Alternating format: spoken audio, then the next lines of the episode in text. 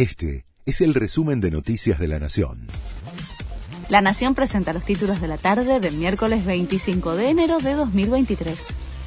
El dólar blue sigue subiendo.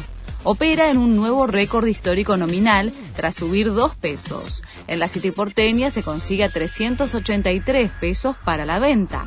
De esta manera, la brecha con el dólar mayorista se ubica en 106,9%. El gobierno dijo que la pobreza que denuncia el Papa es producto de los cuatro años de gobierno de Macri. El pontífice se refirió a la alta inflación y se quejó del aumento de la pobreza en el país. La portavoz de la presidencia, Gabriela Cerruti, afirmó que el gobierno necesita más tiempo para cosechar lo que sembró y culpó al macrismo por la situación económica y social actual. La Fiscalía pidió cadena perpetua para los ocho acusados por el asesinato de Fernando Báez Sosa y que se investigue a Guarino y a Colazo por falso testimonio.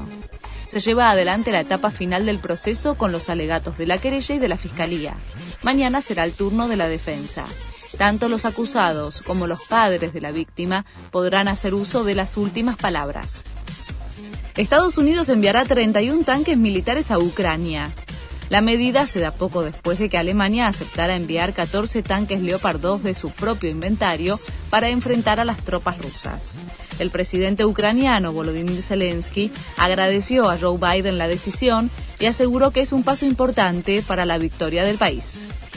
Se complica la situación de Dani Alves. El futbolista está preso en Barcelona por una denuncia de abuso sexual que efectuó una joven de 23 años. Ahora, una amiga de la denunciante contó a los investigadores que el jugador la manoseó y le puso la mano en sus partes íntimas sin su consentimiento.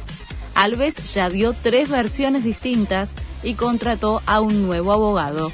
Este fue el resumen de Noticias de la Nación.